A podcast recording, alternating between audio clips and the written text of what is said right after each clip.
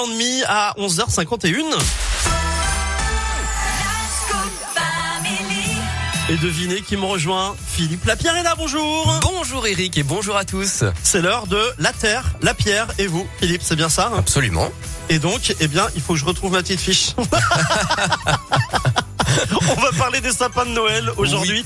Mais attention, un sapin de Noël original tout en plastique et qui pollue bien. Absolument. Non, je Oh.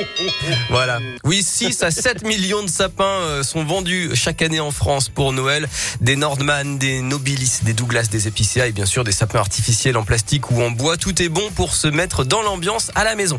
Et dans la région, une commune des Monts du Lyonnais a eu une bonne idée. Grigny incite ses habitants à opter pour des sapins en pot et surtout à les ramener début janvier après les fêtes. La mairie ensuite les replante dans les c'est espaces bien, verts de la ville. L'histoire a commencé en fait en 2020. La mairie a décidé d'acheter des sapins en pot pour ses bâtiments publics. Et puis depuis l'an dernier, eh bien, elle invite les habitants à faire la même chose. Xavier Odo est le maire de Grigny.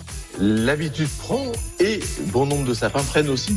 C'est ça l'avantage, c'est que finalement, euh, ça permet d'avoir un- ainsi un début de forêt euh, qui se fait sur la ville, puisque on a euh, cinq parcs sur la ville où on peut planter justement, puis on a un certain nombre d'espaces verts aussi euh, qui nous permettent cela sur le plateau euh, euh, entre Grigny et Mairie aussi. Donc voilà, on, a la possibilité de le faire et surtout chaque année, ben, on essaye nous de notre côté mairie de changer le type d'arbre. euh, en 2020, c'était des Norman. En 2021, c'était des cèdres. Cette année, c'est des épicéas. C'est aussi euh, mixer euh, les sapins de Noël aussi.